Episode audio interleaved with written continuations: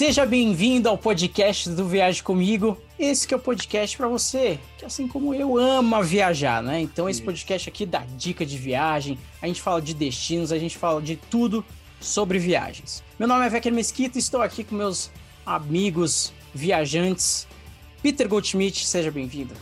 Olá pessoal, olá Vecker, olá Eric. Estamos aqui novamente para falar de viagem, muita viagem, as viagens mais especiais que vocês já viram, já ouviram, já pensaram, já sonharam, já imaginaram.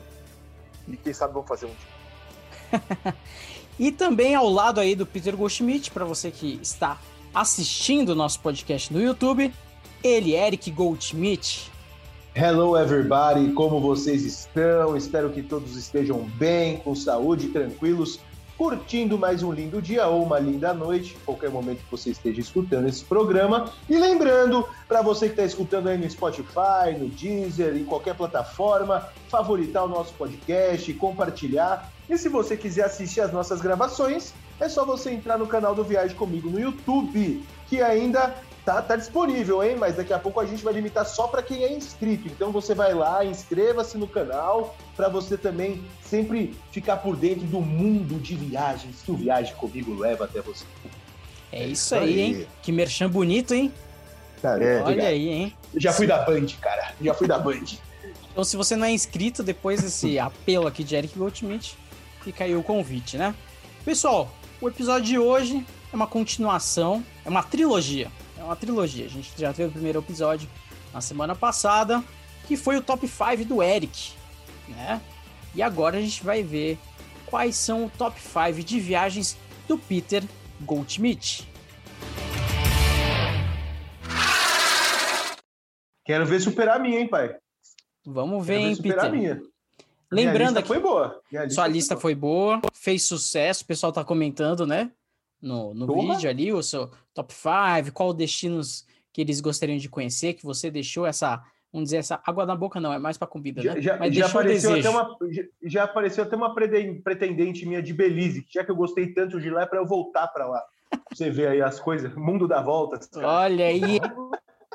Você, uma passagem marcante mentira, aí, Eric. Gente, é brincadeira sem graça, é só, é só para melhorar um pouco meu ego aqui mesmo, mentira. Entendi.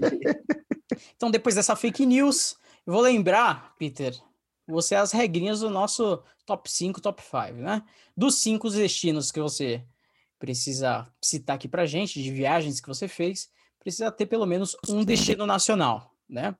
Você precisa também explicar o motivo da viagem ter sido inesquecível. Então, explanar um pouco aí da sua experiência e depois a gente bate um papo aí sobre como chegar nesse destino e a gente vai batendo papo mais sobre o investimento para fazer essa viagem e tudo mais. Beleza? Perfeito, então vamos lá. Perfeito. Regras aceitas. Regras aceitas. Começa a partida. Quem é o top 5? Top 5 não, né? Quem é o quinto colocado? Quinto colocado. Vai aparecer aqui em cima. Tum, quinto colocado. Tum, tum, tum. Bom, eu vou começar. Não necessariamente eu vou obedecer uma ordem de, de, de, de gostosura, seja, cara, que eu gostei mais. Come, o, cara já começou, o cara já começou a porque aí, que não, não, dá, não dá pra, cara. Não, dá para não dá para falar. Eu vou começar pelo nacional, porque é o único nacional que eu pus, é o Pantanal. E eu já vou explicando por quê. Porque o Pantanal é a nossa África brasileira. Né? Um lugar onde você faz safaris, um lugar onde você vê uma quantidade enorme de animais, um lugar onde você tem um contato em primeiro grau da natureza. E aí você deve estar se perguntando, ué, não tem uma Amazônia, que é muito maior que, que o Pantanal, por que não é, o nosso safari não é feito na Amazônia e sim no Pantanal? E eu já respondo. Pelo seguinte, porque a Amazônia tem muitos animais, só que ela é muito grande, ela é gigantesca. Então, se você passeia por lá, primeiro, é difícil fazer um safari de carro no Amazonas. Né? Você tem que fazer uma trilha, um passeio de barco.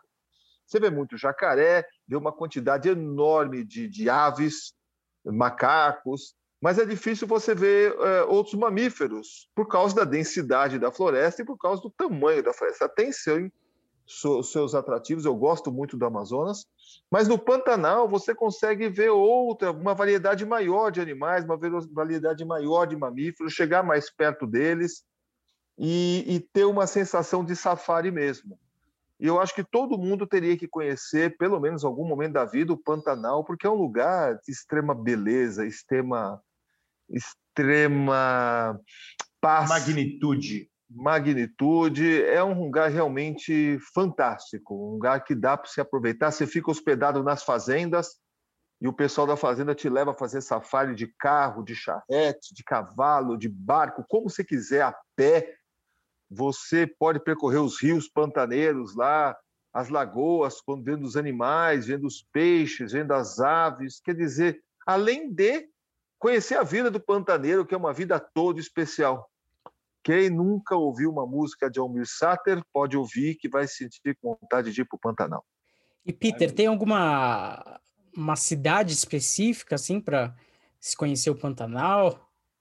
Tem uma, uma cidade Sim. que é porta de entrada para isso, para o turismo? Tem dois Pantanais, né? Vamos dizer assim, é o mesmo Pantanal, mas turisticamente nós chamamos de Pantanal Norte e Pantanal Sul.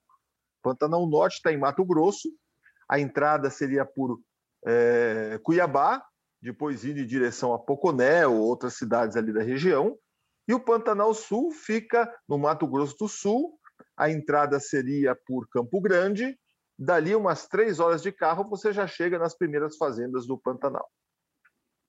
É isso aí. E a, e a experiência do Pantanal é só safari? Tem mais alguma outra coisa que agrega nesse, nessa mesma viagem?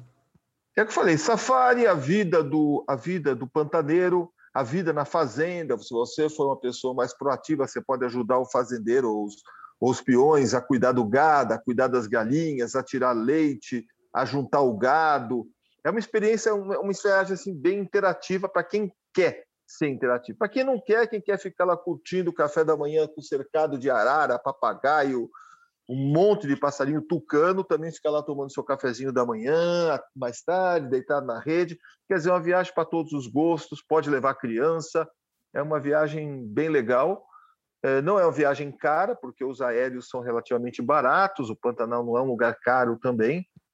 E pode ir praticamente toda a época do ano, só você pode ir na, na época de cheia, que é de final de dezembro até abril, aí você vai ver um Pantanal alagado, e você pode ir na Pantanal na, na época da seca, que você vai ver é, é, menos água e, e, mais terra, né? Mas de qualquer momento é bonito, ver muita onça, ver jaguatirica, tive experiências legais no Pantanal. Acho que vale, é uma viagem que vale a pena fazer no Brasil. É, e é um destino que é muito procurado pelos pescadores, né? Tem muita gente que gosta de pescar e ficam dias, semanas no Pantanal é, pescando, a pesca esportiva. E, e, se você gosta, você pode ter essa experiência também lá. O, quem quiser saber tudo isso, além das imagens que a gente mostrou aqui para quem está acompanhando no YouTube, é só entrar lá no nosso canal, que tem um vídeo muito, mas muito bonito mostrando do que você pode fazer lá no Pantanal, todas as experiências, atividades, os animais que eles viram. Se você, você pode pescar piranha, fazer focagem de jacaré, é, tem muita coisa para fazer. É, de, de, pesca eu só sei a parte da mentira. Fora isso, eu não sei mais nada. Eu sei que mas tem que é jogar e esperar. É. Ah, mas você já, já, tem uma alma então de pescador, né? Já, já sabe. Já, já. Peter, vamos para o quarto colocado. Quem é que Olá. chegou perto do pódio? Quarto colocado. Olha, vou começar com um destino internacional que me marcou muito, é, que eu não esperava conhecer, acabei conhecendo e estou louco para voltar, para variar, né? com todo destino que eu conheci, que é a Islândia. A Islândia é uma ilha da Europa que fica lá no topo, perto do Ártico, perto da Groenlândia, lá no meio de tudo. E tanto é meio que ela é dividida em duas. A mesma ilha tem um, um canyon no meio, que ela divide o, o, a placa do lado europeu e a placa tectônica do lado americano. Ela passa pelo meio da ilha. Por isso que é uma ilha com muita atividade vulcânica e é uma ilha que impressionou em todos os aspectos. Eu fiz uma viagem para lá já faz alguns anos, eh, fiz com carro alugado e, e, e visitei todo o sul da ilha. Eu quero voltar lá para fazer uma volta na ilha, mas tem tours em espanhol, tem tours em inglês, dá para você pegar comprar um pacote para lá. E é uma ilha que é muito. Primeiro, ela tem uma, uma cultura viking, né? ela como fez parte da Dinamarca, se não me engano, ela tem uma cultura viking, que os vikings estiveram lá é, pouco mais de mil anos depois de Cristo, os primeiros lugares que eles foram foi lá, deixaram uma cultura muito forte, tem uma língua única, uma língua super confusa que eu nunca me atrevi a, a falar, uma população pequena, 300 mil habitantes, então é uma ilha que tem muita natureza. E eu posso dividir a, a Islândia em três partes: a parte do fogo, da água e uh, do gelo. Você tem uma parte da ilha que tem é, atividades vulcânicas muito fortes, você tem vulcões ativos, você tem jatos de vapor, você tem é, é, lagoas fumegantes, lagoas borbulhantes, você tem campos de lava, campos assim cobertos de lava seca, a perder de vista, como se fosse uma Lua, Marte, algum lugar assim. É um lugar que você vê a natureza ali funcionando, borbulhando. É, então, tem o lado também do gelo, por ser um lugar muito ao norte, tem muitas geleiras. No inverno também ela é, tem bastante neve.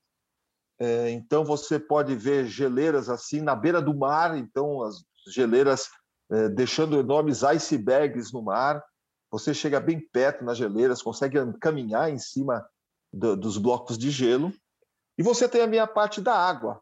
É uma ilha que tem um mar é, rico em pesca, é, baleias também, na temporada de baleias, e dentro da ilha você tem enormes cachoeiras, cascatas, é, você tem rios, você tem geysers, inclusive o nome geyser, né, que é aqueles geysers, né, que, que solta aqueles jatos de água para cima, nasceu na Islândia. Tem um geyser lá que chama Geyser, foi o primeiro. O senhor Geyser. É o senhor Geyser. Grande ele homem. chega até 70 metros de altura quando ele entra em erupção. Alto. Alto. Para sempre. Agora, tem uns que entram a cada dois minutos. Tem um geyser lá, eu esqueci o nome dele, mas você fica do lado dele e a cada dois, três, ah, não, a cada sete minutos, oito minutos, ele solta um jato de água que sobe a 20, 30 metros de altura. Você fica do lado dele, estou mostrando imagens aí, quem está assistindo, e, além de tudo, na Islândia você pode observar no inverno a aurora boreal, que é um fenômeno maravilhoso, único. Eu tive a oportunidade de ver algumas vezes. É uma coisa indescritível, né? As luzes é, dançando no céu, você não sabe se está perto, se está longe. Os vídeos que mostram não mostram a realidade, aquilo que é muito mais bonito que nos vídeos. E lá você tem a oportunidade de ver. E é um país que você pode no verão, no inverno. No inverno você vai mais ali perto de Reykjavik, ver a, a água, os geysers, o fogo e a aurora boreal. E no verão você poder explorar um pouco, pode explorar um pouco mais o país. Lá também tem o sol da meia-noite, né? Conta a experiência aí do sol da meia-noite, né, pai? Que você chegou lá, você achou que era 5 da tarde? Como é que é. Na verdade, lá tem o, quase o sol da meia-noite. Eu não sei se no norte da ilha tem o sol da meia-noite, mas está ali pertinho. A gente foi, como eu falei, de carro, eu e minha esposa Sandra andando por lá, e a gente explorando, explorando. Aí liguei para o hotel, falei que ia chegar mais tarde, a gente explorando. Daí a pouco a gente começou a passar pelas vilas, e as vilas totalmente desertas, assim. Falei, Nossa, que estranho, será que aconteceu alguma coisa? Olhando no relógio, era 11h30 da noite, e a gente com a claridade bem forte ainda, o sol tinha se posto, mas a claridade estava muito forte. E 11h30 da noite, eu cheguei no hotel, tinha uma chavinha pendurada na porta, escrito Senhor Peter, não pudemos esperar, fica à vontade e tal. Porque você perde o horário, porque está claro, e você com a ânsia de conhecer mais e mais coisas, você tá todo mundo dormindo e a gente querendo passear, passear, passear. E Peter, uma, uma dúvida que eu tenho aí desse destino aí que você falou é como que se faz uma exploração, por exemplo, de vulcão? É a distância? Você consegue chegar é, um pouco perto ou só de longe mesmo? Porque você disse que são vulcões ativos, né? É, o vulcão, vulcão ativo, você não chega perto porque eles estão bem no interior do país. Mas a, as lagoas vulcânicas, as lagoas borbulhantes, as poças de lama, os geysers, é, os campos de lava, as, as, os buracos fumegantes, você pode chegar bem perto, tem lá cerquinha, você fica ali dentro de uma proximidade de dois, três, quatro metros daquilo, e, e, fica bem pertinho, tira fotos, tem aquele cheiro de enxofre, É, é você vê a terra assim. Agradável. Parece que está e... tá borbulhando. A, a aurora boreal ela é vista assim em algum ponto específico do país? Ou, por exemplo, o Rick já vi que nem você citou, dá para ver de qualquer lugar da cidade? Porque eu lembro que a gente já comentou uma vez que eu acho que no Canadá, né, você precisa ir para um mais para o norte, se eu não me engano, para poder enxergar. Como que é na Islândia, né, essa experiência? Em todo lugar da Islândia você consegue ver. Logicamente, como é um fenômeno astronômico, você precisa se afastar da cidade para poder ficar em um lugar mais escuro. Né? Uhum. Você até pode ver da cidade, mas a luz do, do, da cidade vai ofuscar a aurora boreal. Então, o tour que você pega, ele se afasta da cidade, vai para um campo e você fica lá observando a aurora boreal. Normalmente, tem lá uma cabana ou algum uma tenda aquecida com café, com bolachinha tal. Você pode ficar, porque é frio, né? Logicamente, é inverno. Então você fica lá dentro e quando a aurora começa, você sai todo protegido para poder observar a aurora boreal. Né? Tem uma estrutura quando você faz o tour para isso. E Eric, você tem vontade de conhecer a Islândia? Tenho, cara. Eu não tinha muita não, mas depois que meu pai veio, mostrou o vídeo, eu fiquei encantado por esses países ali. Vou até fazer uma indicação do vídeo. Eles, esse vídeo não passa, ele passa, passa, passa acho que na Islândia. Não, não passa na Islândia. Passa no, na ilha do lado, na Groenlândia. Que tem que a diferença entre as duas é o tamanho e o idioma que, que elas falam, mas é praticamente o mesmo clima, mesmo estilo de cidadezinhas, mais nórdicas, essas coisas. É o, o, o Mundo Incrível de Walter Mitty. Esse é um ah, filme... é na Islândia mesmo? É na Islândia. É na Islândia? É na Islândia. É, na Islândia é melhor é. ainda. Então, assista esse filme. Fica aí para você, não sei se você já assistiu, velho. A Secreta Vida de Walter Mitty. Já Cara, é um filme fenomenal. Isso. É. Tem o, o, a trilha sonora do filme é fantástica e a, a, história do filme é maravilhosa e os cenários, as locações que eles tiveram são, dão muita vontade de você conhecer esse lugar. É uma natureza intocada, uma natureza ainda virgem assim, pouco explorada, poucas pessoas vão. É diferente de você ir para uma uma pirâmide no México, por exemplo, que tem um milhão de pessoas por dia. A Islândia, é, você vai nos lugares isolados e tem poucas pessoas curtindo todos aquilo, a natureza, chegando perto. E mas lembre-se, né, se você for explorar a Islândia sozinho de carro alugado ou alguma coisa, sempre tem uma consultoria com um especialista, como a Gold Trip, por exemplo, não querendo puxar a bola.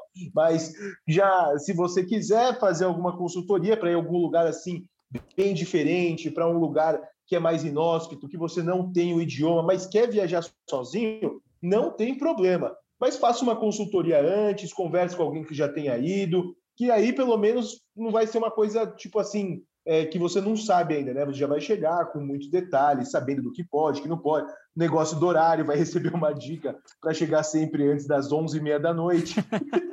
Essas coisas. Para não ficar assustado, né? De só receber a chavezinha. É, então. Verdade. Peter, quem ficou aí com a medalha de bronze do seu top 5? Bom, a medalha de bronze vai para um dos meus destinos preferidos, que é o Chile, né? Eu vou. O Chile é um país pertinho aqui do Brasil e, na minha opinião, um dos países mais completos que tem em relação à variedade de destinos, é, geografia.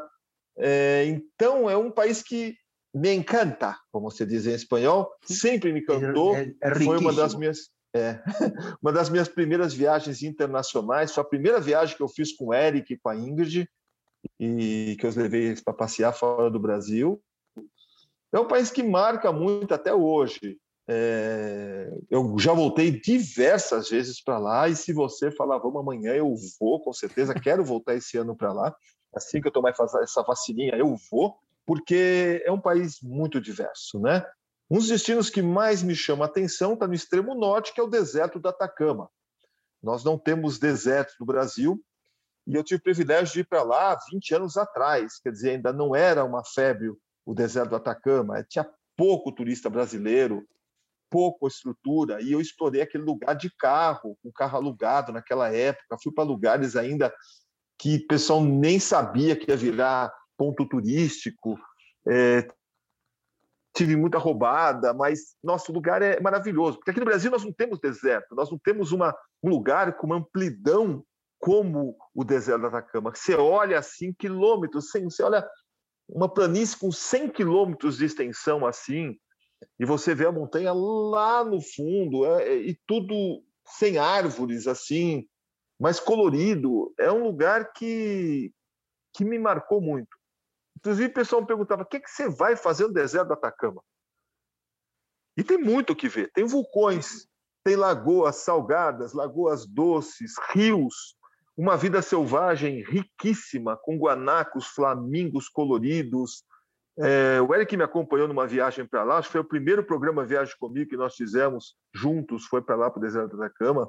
Foi, quatro dias é pouco para você ficar no deserto. É, os pacotes é um... básicos são de quatro dias, mas é pouquíssimo tempo. Tem muita coisa para conhecer. Você sai com vontade de continuar. É, ah. eu já ah. voltei umas seis vezes para lá e ainda tem coisa para conhecer. E, e, Peter, só, só uma dúvida sobre o deserto do Atacama, que uma vez eu ouvi alguém comentando de alguma experiência, que foi viajar para o deserto do Atacama, e falou assim, ah, é deserto, né? Vou de bermudinha. Acho que tá tranquilo. Vai. Vou de bermudinha. Pode ir, só você vai ficar confortável. Foi uma de dia pode.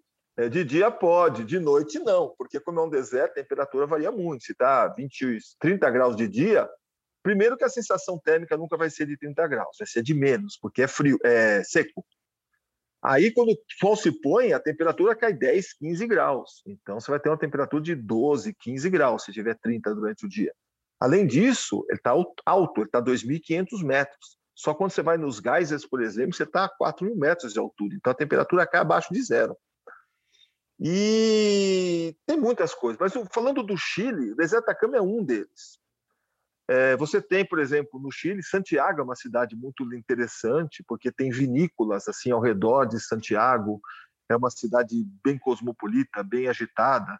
Você tem é, Ilha de Páscoa, que é um lugar único no mundo, o, chamado umbigo do mundo, fica a cinco horas de voo de Santiago, mas é um, tem uma cultura única com os moais.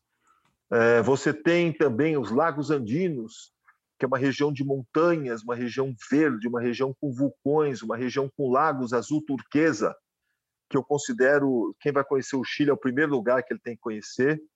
E tem as Patagônias, no Chile, né? As Patagônias, Patagônia Norte, que é a região de Aysén, onde está a carretera austral, que pouca gente conhece, e tem a Patagônia Sul, a Patagônia chilena, que tem uh, o, o, Parque Nacional de Torres del Paine, que é esse que está atrás de você, que, na minha opinião, é um dos parques nacionais mais lindos do Chile, mais lindos do mundo, uma natureza invejável, é, lagos cor azul turquesa, lagos glaciares, cachoeiras, vida selvagem, animais, aves, comida, porque aquele lugar bem rústico, com fazendeiros, com tipo um gaúcho, mas não é bem gaúcho, eles chamam lá, eles têm um outro nome, é, da, da, é, dos caras que habitam lá, que cuidam das ovelhas, que pastoreiam as ovelhas. Então, é um, um, um destino único. Então, esse conjunto da obra faz do Chile o meu um dos lugares preferidos para viajar. Além de ser perto e barato. E Eric, atrás de você está o mapa da Argentina ou do Chile? Cara, na verdade está o mapa da América do Sul, né? Do, do Cone Sul aqui. Mas tudo bem, esse ladinho aqui é o Chile, esse aqui é a Argentina. Para quem não sabe, o Chile é essa tripa aqui que começa aqui quase na Antártida e sobe para cima da Bolívia quase.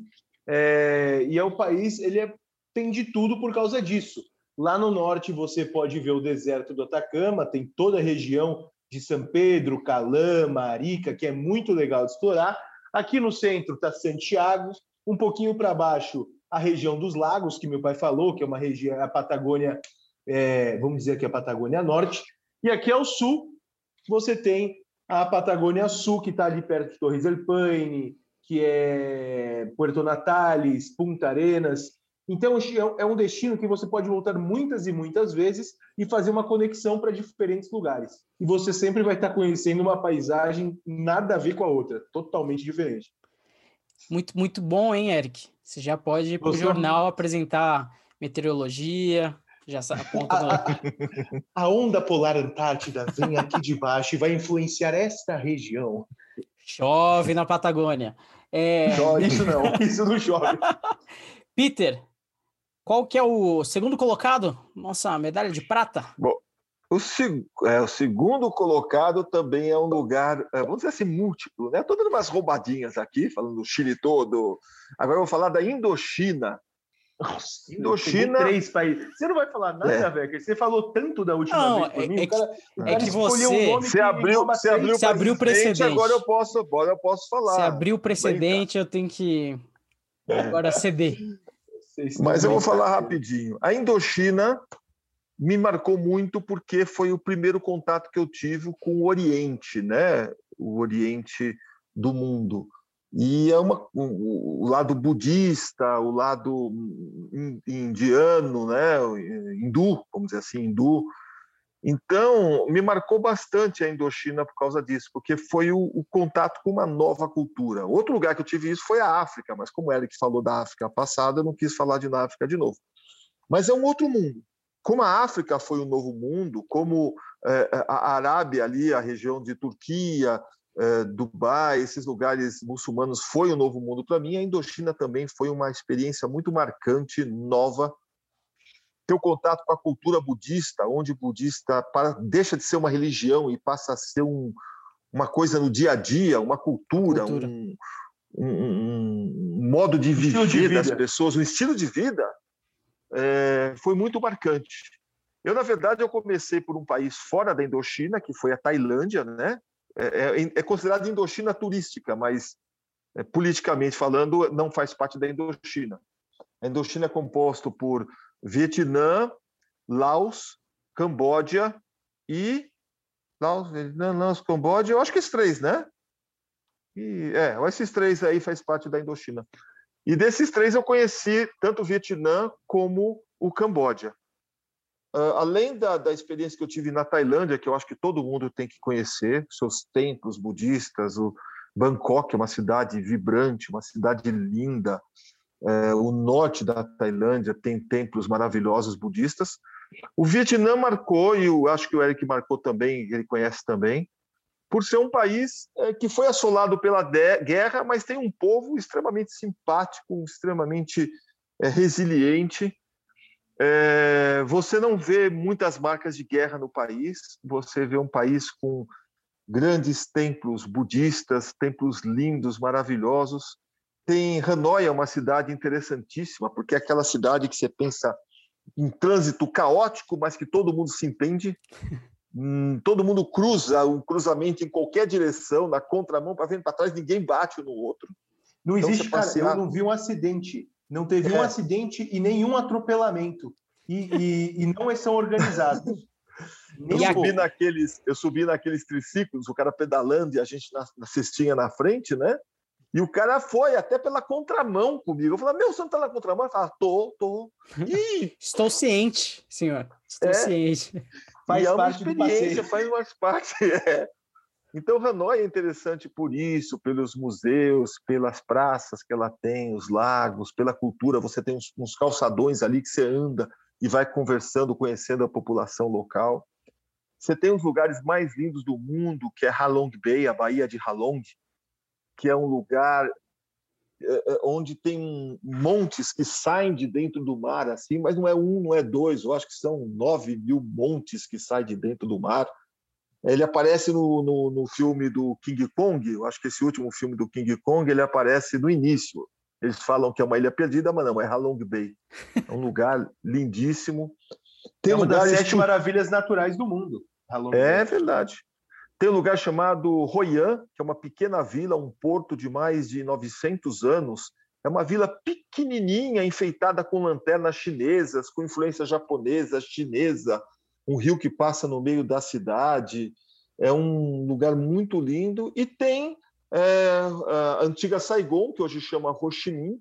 Para quem gosta da história da guerra em si do Vietnã, você pode conhecer a influência francesa na cidade e pode também ver os túneis que os vietnamitas cavavam para se esconder dos bombardeios é, americanos. Aí você entra nesses túneis, aí vem os caras vestidos de de vietnamitas, de vietcongues, para explicar como eles sobreviviam lá dentro. Então, é um país completo. E o Camboja, certamente por pelo seu conjunto de templos, que é o, o, o complexo de templos de Angkor, que tem mais de 700 templos budistas e hindus, é, que estão espalhados numa região de selva, então estão, alguns são totalmente tomados pela selva, outros foram é, é, é, recuperados, e do qual o mais simbólico é o templo de que empresta o nome ao complexo, que é Angkor Wat. A quer dizer templo, então templo de Angkor, que é um dos templos mais lindos que eu visitei, de já tenho acho que 1.200 anos ou mil anos de idade, uma, todo feito de pedra, todo decorado, tem paredes ali de 100 metros de comprimento, toda decorada do piso até o teto, que está a 3, 4 metros de altura, todo em baixo relevo. Uma obra de arte assim, que se eu falasse, olha, esses caras vão fazer isso à mão, eu não acreditava, mas é uma coisa linda. Então, é um banho de cultura que a Indochina vai dar em você, e você vai descobrir um país onde as pessoas se respeitam, é, é, é, é, tem um código de postura, de conduta muito interessante, uma comida maravilhosa. Então, é, é, um lugar que eu recomendo conhecer a Indochina. O Eric conhece também, ele pode comentar um pouquinho sobre isso. É tudo isso e mais um pouco, é fantástico. O, o, o lugar, o Halong Bay é um lugar incrível. Mas é, é esse Angkor Wat o que mais me lá ele é bacana que é um complexo de templos mesmo. Então tem diferentes estilos. Tem uma ponte que ela é com todas com as caras de Buda. Tem cento e poucas faces de Buda. Tem um outro templo que é das mil faces, que é um templo que todas as paredes são com as faces de Buda. Tem o templo dos elefantes, que é toda decorada com os elefantes. E por um acaso, vocês já ouviram falar de rinha de galo, né? Briga de cachorro, de galinha. Lá eles tinham briga de elefante. Botavam os elefantes lá e. Pai, mas são um elefante, é um bicho grande. Você fala assim: é. ah, não fica aqui dentro desse círculo. Ele destrói o círculo. E, hum. e, e tem esse templo lá. Tem um templo que eu gostei muito, que eu não lembro o nome, mas que todo mundo vai lembrar do filme da Tomb Raider com a Angelina Jolie, aquele templo que é engolido pela selva, que tem árvore na parede, subindo pelo telhado, não sei o quê. Esse templo foi engolido literalmente pela selva as árvores começaram a nascer por dentro dele, achar seu caminho e ninguém fez nada, deixaram do jeito que estava e ficou maravilhoso. Então é um lugar que você tem muita experiência, é diferente, você conversa com pessoas que têm uma visão totalmente diferente da tua, né? Que imagina como é o reino então você tem, você tem, você tem essa troca cultural muito bacana quem quiser começar a explorar o Oriente, não se sente muito à vontade ainda, tipo, de para países como China, Laos, Mianmar, ou a própria Índia, que fica ali na, na, naquela parte da Ásia, esse roteiro pela Tailândia, Camboja e Vietnã é muito legal para você quebrar o gelo assim que tem na tua hum. cabeça, para você se adaptar. Quando você voltar para lá, você vai estar tá muito mais aberto culturalmente assim para estar tá entendendo e vivenciando tudo aquilo. Isso fora os mercados, né? Os mercados é desses países, Tailândia, Bangkok tem um mercado fluvial, que é um mercado em que você navega pelo mercado, uma coisa de louco, né? Aquele é... mercado de trem também, que o pessoal o mercado... já viu na internet, na linha do, do, trem. trem. Na linha do trem. Aí o trem vai passar, todo mundo recolhe as barracas, o trem passa e eles voltam para o lugar tem o mercado, os, cada cidade dessa tem um mercado. Em Bangkok tem os mercados noturnos, no Vietnã você tem os mercados em cada cidade. Quer dizer, é uma mistura de aromas, de sabores, de cores e de gente que encanta qualquer viajante que gosta de viajar, gente que gosta de autenticidade. São países, são destinos autênticos, né? É. E a Tailândia é um destino barato. O Vietnã não é tanto, o Camboja também não, porque são são, são destinos mais exclusivos, assim, vamos dizer assim, que é um pouco mais dolarizado. Mas a Tailândia, cara, você faz uma refeição na rua.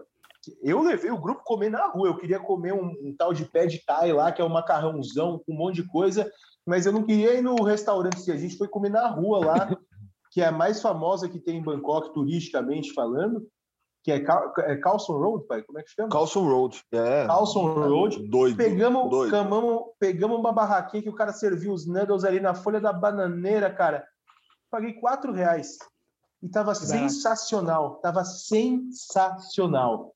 Então, Isso sem falar nas massagens. É, a massagem, faz uma hora de massagem assim. Tem massagem para todo tipo, tá, gente? Eu sei que vocês estão pensando aí na casa de vocês. Tem massagem de todo tipo. Mas se você quiser uma massagem de boa mesmo, relaxante, essas nor... tradicionais para a família popular brasileira, o... você não paga mais de 50 reais, cara, em uma hora de massagem. Não paga. E você sai novo, novo. E se você não quiser, tem massagem só para os pés, tem massagem da cabeça, tem massagem para as mãos. Aquele dos é... peixinhos foi lá na Tailândia, Peter? Tem Também peixinhos? tem os peixinhos que comem as coisinhas do pé, os, as peles mortas, né? É, realmente é uma, uma, uma experiência, né? Minha irmã também já foi para Tailândia, ela voltou encantada, né? Sei que lá tem é. bastante é. manga, manga é minha fruta predileta. Então, acho que eu vou lá em Tailândia. Então você vai gostar de ir para Mailândia, vai lá comer manga. Bom, então vai para Manaus comer manga. Pode ser também. Peter, chegou a hora, hein? Tambores. Primeiro colocado, medalha de ouro vai para. O primeiro lugar pode ser controverso. Eita, porque começou bem já o primeiro lugar. Estou falando já começou bem. meu top 5 porque é uma coisa que eu gosto de fazer. Nem todo mundo gosta, porque é um estilo de viagem mais do que um destino. O cara não colocou um destino, Becker. O cara não o meu, O meu primeiro lugar é viajar de motorhome pelos Estados Unidos. É específico. Coloquei um destino. Coloquei um destino. Viajar de motorhome pelos Estados Unidos. Eu vou explicar por quê. Porque motorhome é uma coisa que eu gosto. Quem acompanha a família Goldschmidt aí já sabe que nós viajamos mais de três anos a bordo de um motorhome por toda por todo o Cone Sul, por todo o Brasil. Foi uma viagem incrível que aconteceu há 20 anos atrás. Nós vamos publicá-la de novo em breve. Então, viajar de motorhome sempre foi uma coisa que nos agradou. Para quem viveu três anos dentro do motorhome, imagina, passar 15 dias é. Beleza. É uma... Viajar de motorhome, quem não sabe o que é motorhome? Motorhome é, uma... é, um... uma... é um ônibus transformado em casa tá? É uma casa sobre rodas. Então você tem dentro do veículo um quarto com cama, banheiro, chuveiro, aquecedor, cozinha, forno, micro-ondas, mesa, é, enfim, tudo que você pode precisar de uma viagem. Então, em vez de você ir para um hotel e fazer um passeio, você, anda você hotel. leva o seu hotel, você anda com o hotel até o lugar que você quer. Você está dirigindo no meio da estrada, falou, quero comer pipoca. Para, faz pipoca no micro-ondas e come sua pipoca. Está dirigindo, hum, olha que lugar bonito, que lagoa bonita, vamos dormir aqui? Vamos. Você para e dorme. Você tem água, você tem luz, você tem banheiro, você tem seu colchão, tá? Olha, aquecimento ou ar-condicionado. E a gente adora viajar nos Estados Unidos porque lá é um, a, a cultura do motorhome é muito forte. Então você tem lugares preparados para você. Então tem campings, lugares para você parar. As cidades providenciam lugares para você parar de motorhome. Aonde você vai, você pode ligar o seu motorhome na luz, é, carregar de água por preços bem interessantes. É, não é uma coisa estranha viajar de motorhome. Todo mundo respeita o motorhome, a velocidade que o motorhome tem. E você consegue até fazer muitos campings selvagens nos Estados Unidos, ou seja, lugares sem estrutura, mas com segurança para você viajar de motorhome. Então a gente procura todo ano, pelo menos tenta fazer todo ano uma viagem de, de, de, de algumas semanas de motorhome nos Estados Unidos. Isso tem sido uma experiência maravilhosa que eu tenho feito com a Sandra e gerou lindos vídeos que você pode assistir é, no nosso canal no YouTube. Tem ali uma série especial sobre viagens de motorhome.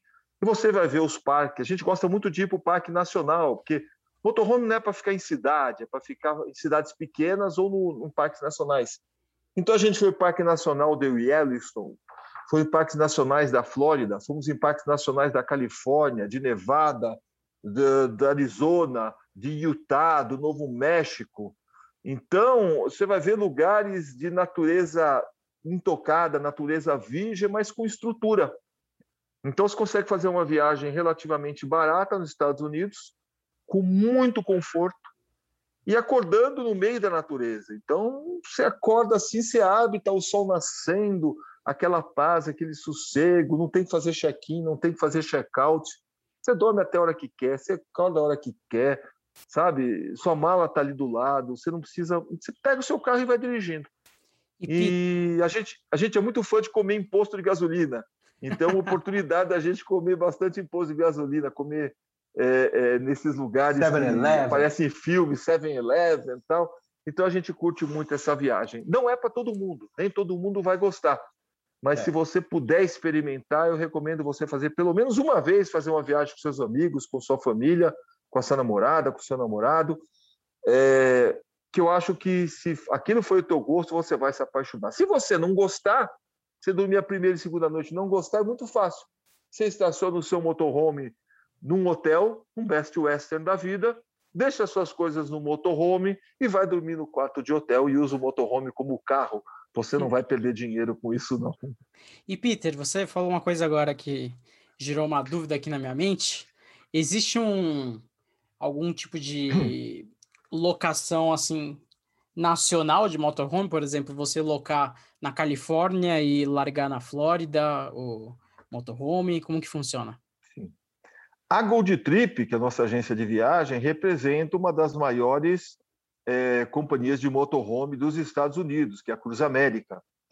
E nós trabalhamos com os mesmos preços que eles trabalham lá nos Estados Unidos.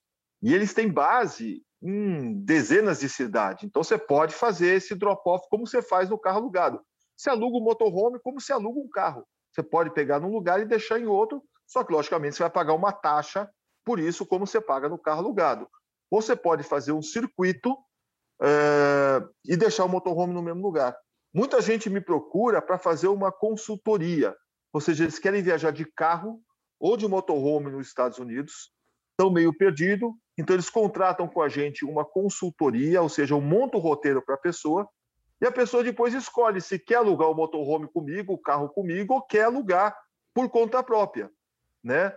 Normalmente eles alugam comigo porque a gente tem o preço igual aos Estados Unidos, com a vantagem de poder dividir aqui no Brasil em 10 vezes, e também com toda a segurança de ter o apoio da gente. Né? A gente entende, já como eu falei, já moramos aí no motorhome há muito tempo, a gente sabe como funciona o motorhome, quais as vantagens e desvantagens. Então a gente tem, tem tentado divulgar isso ainda cada vez mais no Brasil, mas eu falo, eu, o ideal de viajar é nos Estados Unidos e Canadá. Na Europa também eu sei que tem motorhome, eu nunca viajei na Europa de motorhome, então não posso dizer. É, na América do Sul tem alguns lugares que alugam, a Argentina, o Chile, é, mas é muito mais restritivo, porque eles não têm essa cultura de motorhome, tem lugares lugares para você parar e menos lugares para você visitar. Mas nos Estados Unidos, certamente, eu recomendo e, e pretendo viajar muito para Inclusive, meu sonho de aposentadoria não é morar num lugar fora, mas sim passar alguns meses do ano viajando de motorhome nos Estados Unidos e Canadá. Isso seria, para mim, o ó do Borogodó. É ruim esse plano de aposentadoria, hein, velho? Ruim, hein?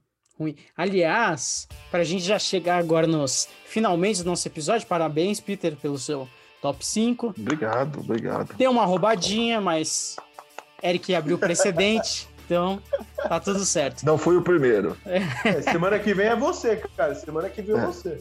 Sem pois roubos, é. hein, Becker? Sem, sem roubo, sem roubo. Vamos ver. Não vem falar, ah, eu vou dar a volta ao mundo, foi meu destino, prefeito. Não tem que ser Não, não, não vai ter isso, com certeza.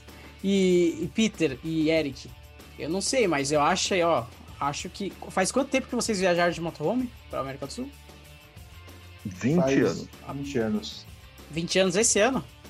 Esse, esse, esse mapa que vocês estão vendo era um mapa que a gente tinha no motorhome que a gente ficava. Deixa eu mostrar aqui para vocês. Ele tá todo marcado esse mapa aqui, ó, desde quando a gente saiu em vermelho e todo o caminho que a gente fez até o Chuaia, subiu e cruzou. Esse aqui é o mapa da nossa primeira viagem. E essa aqui é a bandeira. É Ele ficava no motorhome esse mapa. Primeira viagem. Ou o que sobrou dela. É o que sobrou da bandeira. eu acho. Eu acho que tinha que rolar uma, uma trip aí comemorativa de 20 anos. Ah, eu também só, acho, cara. Só a favor tá aí. Eu vou dizer para você, o ano passado era para rolar, a pandemia atrapalhou. E se nós conseguimos tomar a vacina e a Argentina e o Chile abrirem, em 2021 eu vou fazer essa trip todinha com o apoio do Eric, da Sandra, da Ingrid e mostrar para vocês na, na, em vídeo e tudo que está rolando, qual a diferença de 20 anos para trás para hoje. E a, gente é bom, tem, e a gente tem novas tecnologias agora, né? Dá para fazer Exatamente. live, dá para fazer um milhão de coisas, né? Mas é, é isso aí, pessoal. Vocês querem dar um recadinho, um abraço, um adeus para a galera que está ouvindo e vendo a gente? Bom, eu quero agradecer pela paciência de vocês e falar que, olha, faça também sua lista de top 5. Mande pra gente aí, você que tá no, mande no YouTube, deixe seus comentários, faça sua lista de top 5 em lugares que você já foi e seu top 5 em lugares que você quer conhecer. Eu quero saber o, o, o, quais o seu, onde você foi e aonde você quer ir. É muito importante a gente saber de onde foi e aonde vai, porque senão a gente não chega em lugar nenhum. É isso mesmo. E para você que está escutando a gente, não esqueça de favoritar esse podcast, de compartilhar com seus amigos. E se você quiser outras dicas de viagem, é só entrar no nosso site viagemcomigo.tour.br ou então, se quiser, né, Vecker, viajar com a gente é muito fácil, porque pensou em viagem, pensou na Gold Trip. Exatamente, porque o podcast Viaja Comigo é um oferecimento da Gold Trip, né? A sua agência de viagens. Então pensou em viajar para um dos destinos aí que o, o Peter citou, deixou a gente com vontade, entra lá no site da Gold Trip, www.goldtrip.com.br e até a próxima. Já tô quebrando a cabeça aqui das viagens. Eu vou vir com um top 5 aí do, do povo. Quero ver. Então, até semana que vem, viu? Um abraço para todo mundo, viu? Tchau, Valeu, gente. tchau, tchau.